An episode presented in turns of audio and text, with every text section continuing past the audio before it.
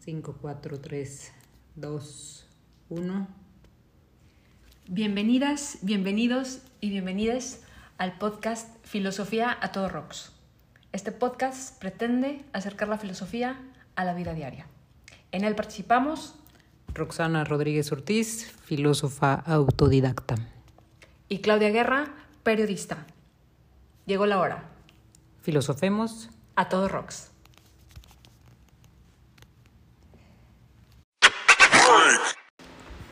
Cinco, cuatro, tres, dos, uno. Hola, ¿cómo estás, Rox? Hola, buenos días, buenas Buenos tardes. días. Buenos días, buenas tardes. Bienvenidas, bienvenidos y bienvenidas a un episodio más de nuestro podcast Filosofando A todo rocks. a todo rocks. O Filosofía a todo rocks. o Filosofemos a todo. Ajá. Hoy queremos platicar un poco de este tema que ha estado en, en- boca, ¿no? De, de todo mundo por eh, los 500 años de la caída de Tenochtitlán, ¿no? Hay muchas polarizaciones, hay muchos que están que hablan de que es una conquista, hay otros hablan de que es un encuentro, hay otros hablan de que fue una guerra civil, etcétera, etcétera. Pero como este es un podcast de filosofía, nuestro tema es qué tiene que ver la filosofía con un tema pues, que está, que yo digo, ah, no está más relacionado con la historia, como que qué, qué onda ahí con la filosofía. Entonces, con eso vamos a empezar. Rox, vamos a empezar con eso. A ver, ¿qué tiene que ver la filosofía con un tema de historia? Que diríamos ahí se engloba. Ok. Eh, en realidad tiene mucho que ver desde la filosofía y yo pondría otra vez ¿no? tres ramificaciones. La ramificación, o por lo, por lo menos de lo que he podido leer en, en las redes sociales, o sea, los debates más de opinión que hay que reconocer que no están muy argumentados muchas veces, pero de los debates que he podido leer lo dividiría en tres, en tres, en tres niveles. Uno, lo que tiene que ver con la lengua, con el lenguaje. Dos, lo que tiene que ver precisamente con esta edificación que hicieron en el Zócalo de la Ciudad de México, y yo sé que eso es muy centralista, pensar que, que esa edificación representa a todo el país. Yo sé Eh, que la es- maqueta, ¿te la refieres? La que se, ina- se, se ilumina. Sí. Ok. O sea, es muy centralista pensar que, esa- que eso tiene que ver con todo el país, especialmente ahora que lo vivo desde el norte del país, me hace sentido pensar que no somos el ombligo del- de México, los que estamos en la Ciudad de México.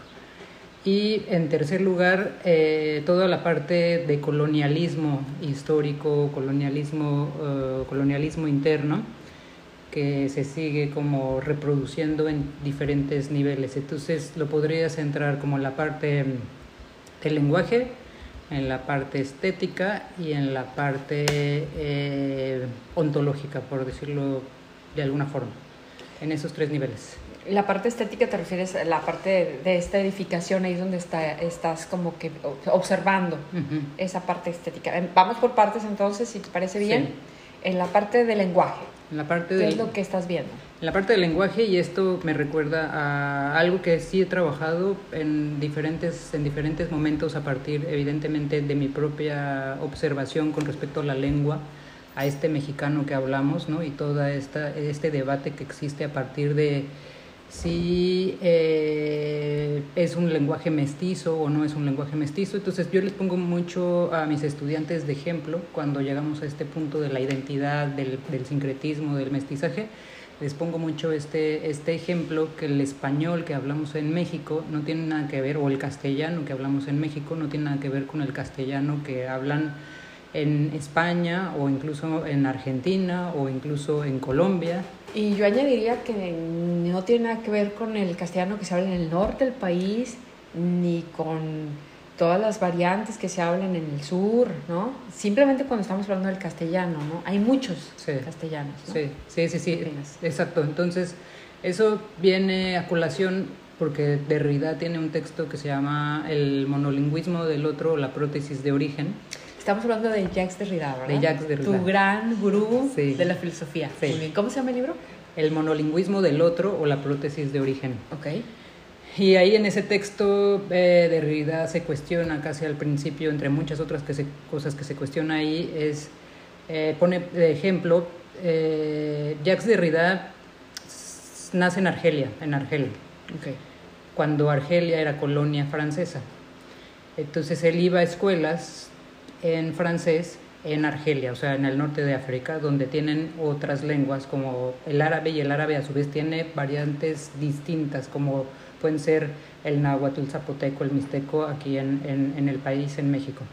Entonces, en ese, en ese texto en algún momento se pregunta, ¿por qué no nos dejaron escoger la lengua materna con la que nosotros queríamos aprender, que pudiera haber sido algún tipo de árabe o el berebere, ¿no? Ujú. Y en vez de eso nos obligan a aprender siempre el francés como lengua materna y o nos sugieren o nos invitan a aprender otra lengua como puede ser el inglés, el latín, el griego. Jacques Derrida nació en 1930 y todavía en esa época en las escuelas se, se, se impartía griego y latín, eh, sobre todo en Europa eh, eran todavía algunas lenguas que se hablaban, aunque ya se conoce como lenguas, aunque ya eran lenguas muertas, todavía para, para los estudios, sobre todo para estudios humanísticos, era muy pues, importante. Eran las lenguas de la alta cultura, ¿no? Sí. Conocerlas implicaba que tenías conocimientos ya más profundos, ¿no? Sí, exacto. Estaba en las escuelas, en las preparatorias, recuerdo que llevamos Sí, etimología. La, la etimo- etimología griegas y latinas, ¿no? ajá. Aprendimos las bases de estas,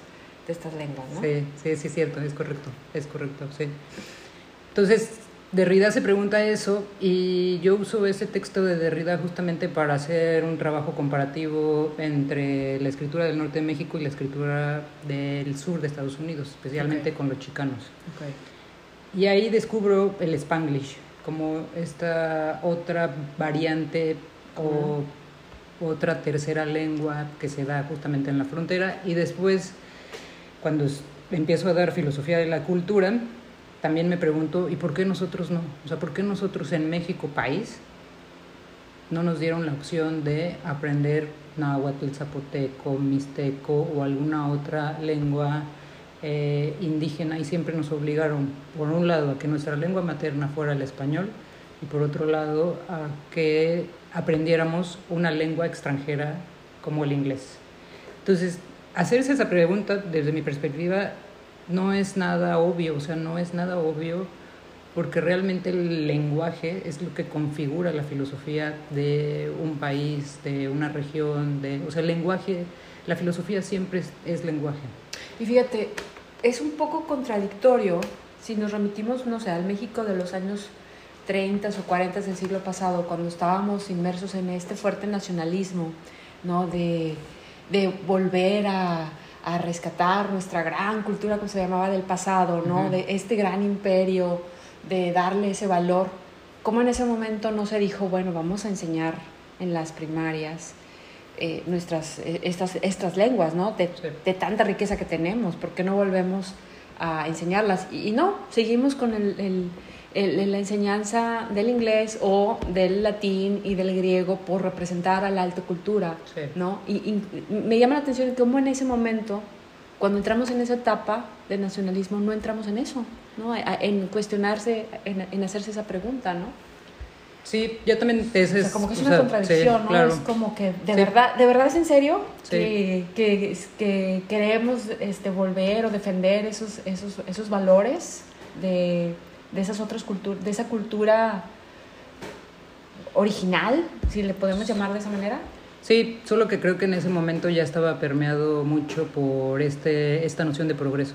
Ya. Entonces la noción de progreso... Y por ver a Estados Unidos, ¿no? y por ver a Estados Unidos, que era justo cuando empezaba Cárdenas. Entonces, sí, cuando se hace como todas esa, esos, esas políticas sociales, también creo que en ese momento era la opción de poner, de quitar eh, lengua oficial al español y Claro. dejar como en, está en Estados Unidos, que no hay ninguna lengua oficial, ¿no? Claro. Entonces creo que ahí ha sido un gran error de, de la política mexicana. Afortunadamente ahora hay eh, teóricas eh, que están ya pro- pro- no solo promoviendo, proponiendo que se abran esos espacios a las otras, a las otras lenguas que conforman incluso nuestro propio léxico. Claro. Eh, en ese sentido, también ahí les recomiendo un texto de Concepción Company que sacó el país ayer o antier con respecto a estos 500 años de la conquista, que justamente pone a, a- a sobre la mesa de discusión esta tensión que existe entre las lenguas indígenas con el castellano o el español aquí en México.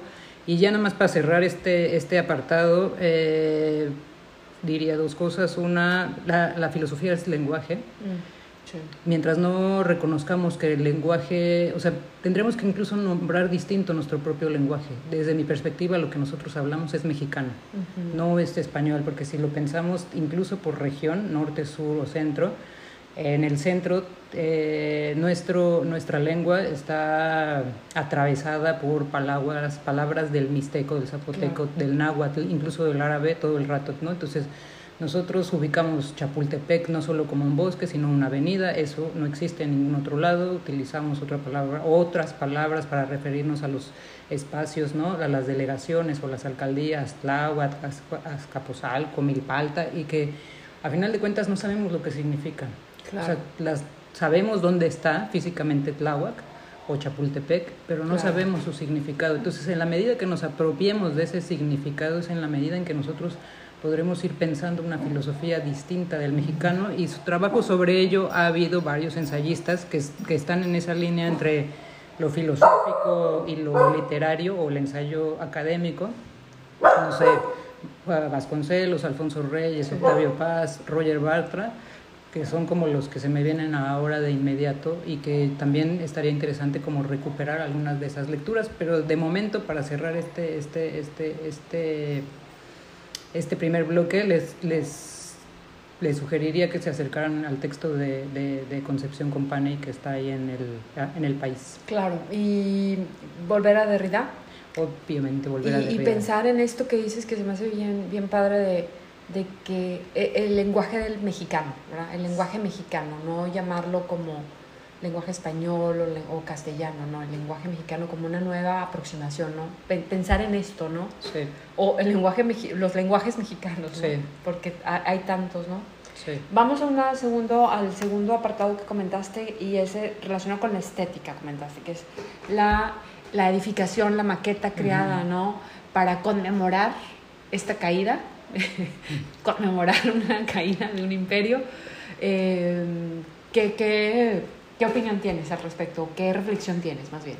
Me, me parece que estas eh, conmemoraciones siempre son de, algún de alguna forma completamente ideologizadas mm. y hablan justamente de estas carencias que existen en el fondo de una filosofía, de, de asumir el reto que, que, de darle voz a todos, a todas en este país, que son muchas y muy diversas, en función de, todas las comunidades que, existen, ya sea que se les llame pueblos originarios o indígenas. Entonces creo que, creo que el, hacer este tipo de, de, representaciones, no, por un lado, no son incluyentes y no simbolizan la misma batalla, conmemoración en, este país que es tan, que es tan grande. Entonces hay mucha gente que no se puede sentir representada. Entonces siempre considero que la estética eh, grandilocuente como esta, lo único que representa es la pequeñez de los gobernantes. Independientemente de si me gusta o no me gusta, que ahí justamente entraría como el planteamiento estético de poder analizar si, si, si, si me gusta, si es bello, si es atractivo, si...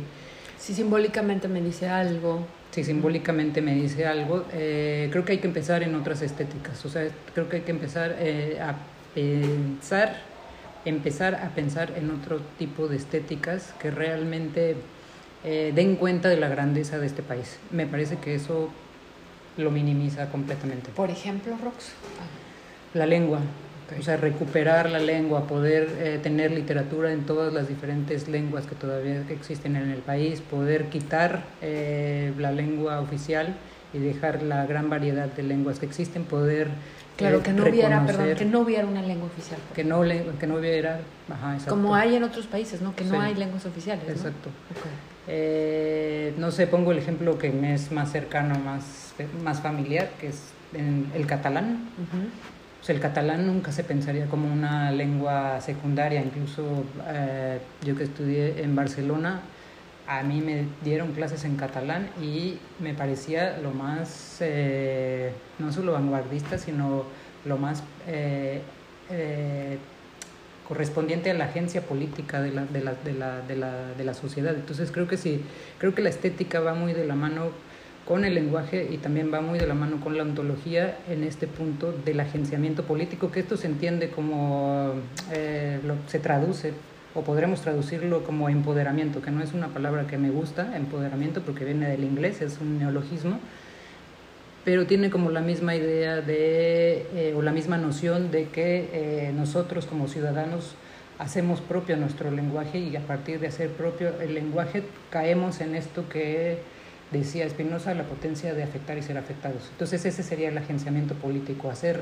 hacer eh, valer nuestros derechos como ciudadanos, como personas, como sujetos políticos y no solo yendo a votar o no yendo a votar, sino que la ciudadanía tiene que ver con muchos otros elementos que en este caso son el lenguaje, la estética y la, ontología. Entonces esas estéticas hay que pensarlas también desde distinta forma y no solo en un momento determinado eh, o en una representación simbólica como de cartón, ¿no? Que así que eso es otro tema en el que me quedo pensando, o sea, híjole, hacer una maqueta cuando estás en el centro mismo, ¿no? Donde hay, hay, hay vestigios reales, ¿no? De, de ese pasado, donde una ciudad está construida literalmente sobre esas piedras, como que se me hace medio extraño, ¿no?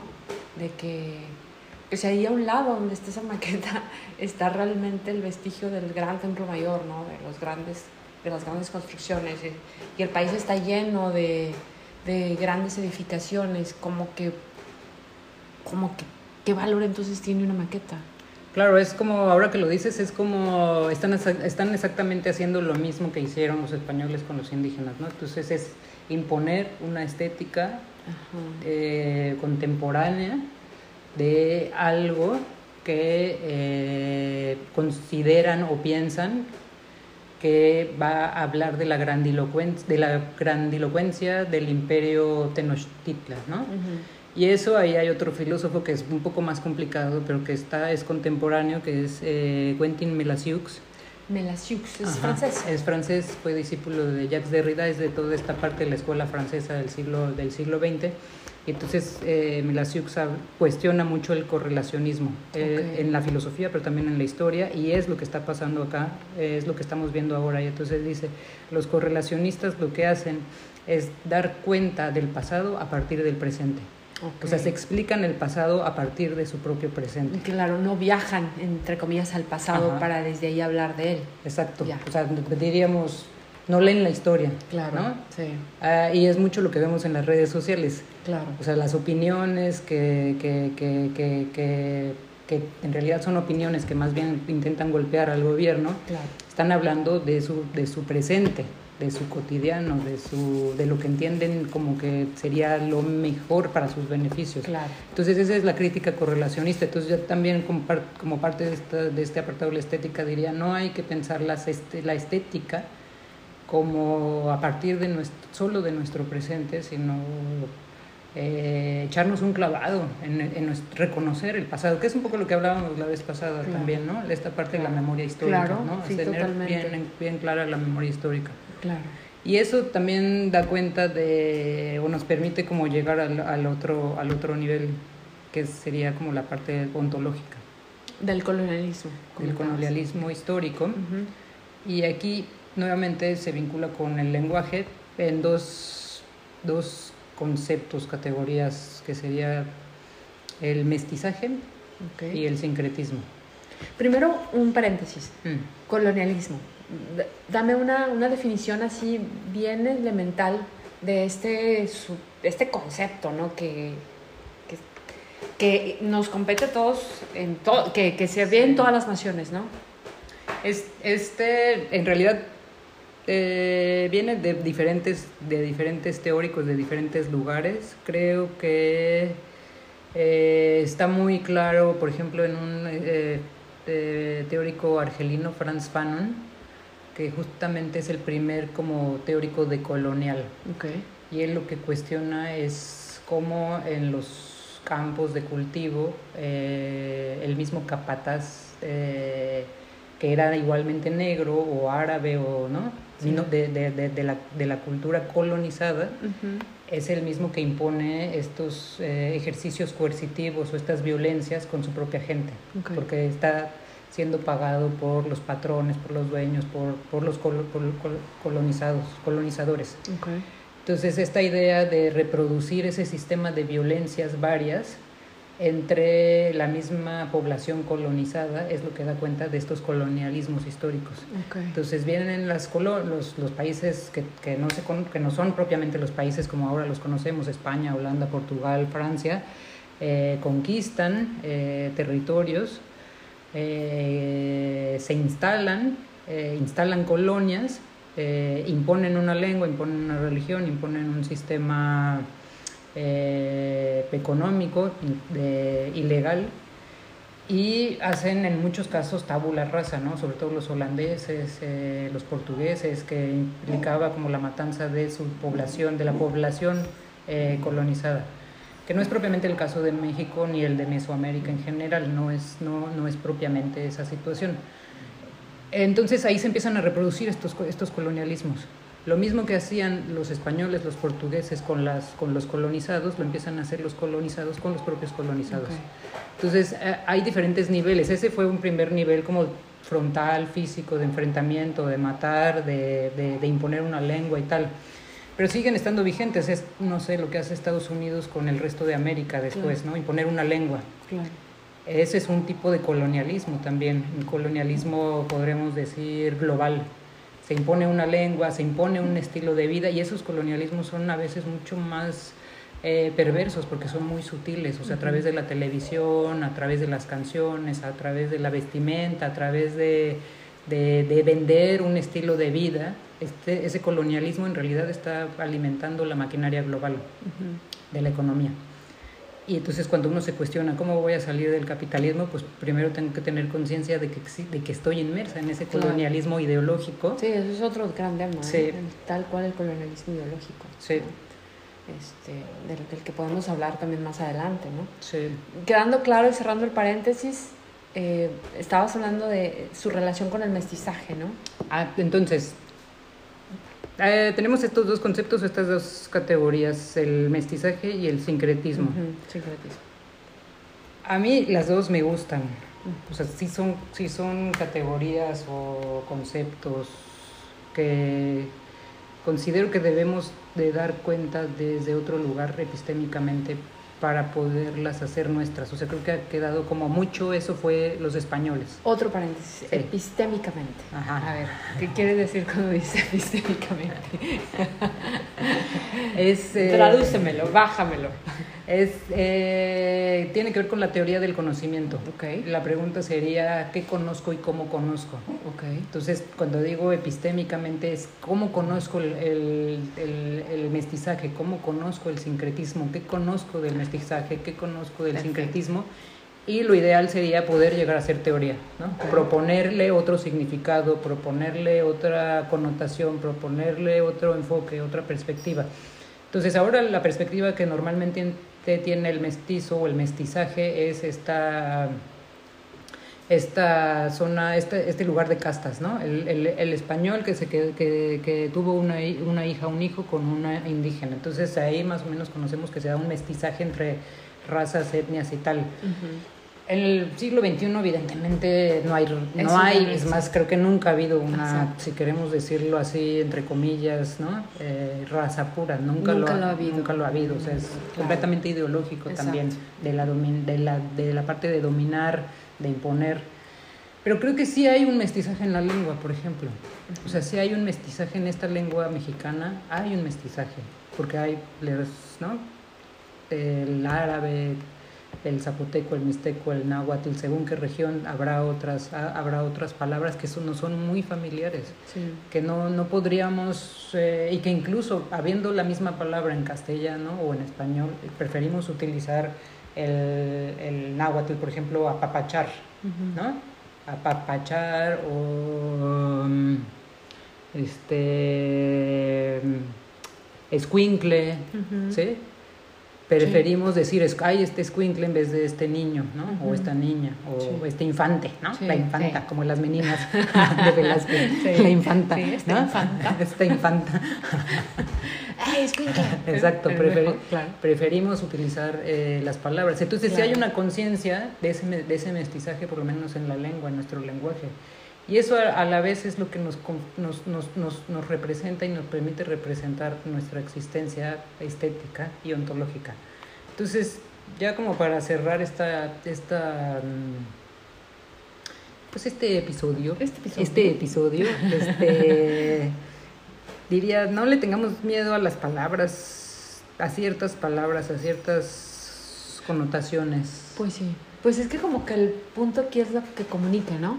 Sí, O sea, y, y como dices, no hay un- una idea dominante, no hay una cultura dominante, no tiene por qué haberla, una ideología dominante, somos una mezcla, ¿no? Como que con eso me quedo, ¿no? Entonces, Sí. ¿Por qué tendríamos que estar tratando de separar, ¿no? sí, Lo- si, si más bien todas las diferencias nos unen y nos permiten comunicar mejor y, y entender mejor el mundo y evitarlo mejor, ¿no? Como que podré- con eso podríamos quedarnos y reflexionamos un poco sobre esta conmemoración, ¿no? Sí. Que somos, lo que somos ahora no viene de un, de, unas- de un solo lugar, sino de muchos, sí, ¿no? ¿Podría ser algo así? sí, ¿Qué correcto. opinas? Sí, estupendo, coincido. Bueno, para ¿cómo concluir este episodio, Rox?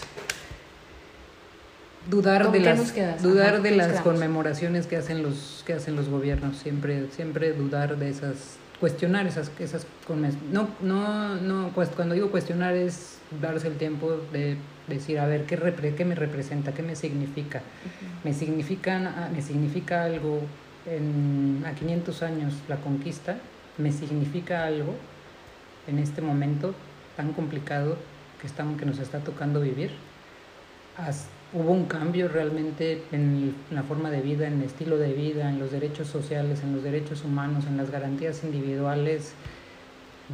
Hay una diferencia entre hoy y hace 500 años.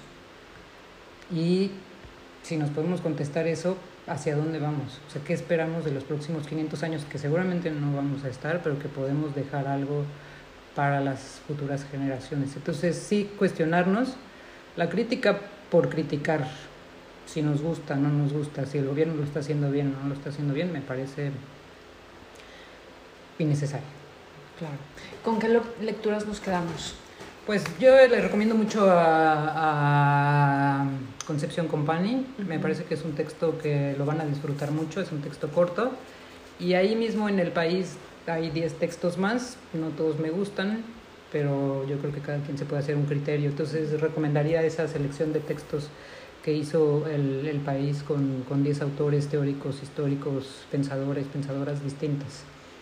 Perfecto, pues con eso nos quedamos, Rox. Muchas gracias y nos vemos en un siguiente episodio de Filosofando A todo Rox. o filosofía O filosofía o filosofemos. o filosofemos. A todo Rox. Muchísimas gracias por habernos acompañado. Nos vemos en un siguiente episodio la próxima semana. Gracias. Bye.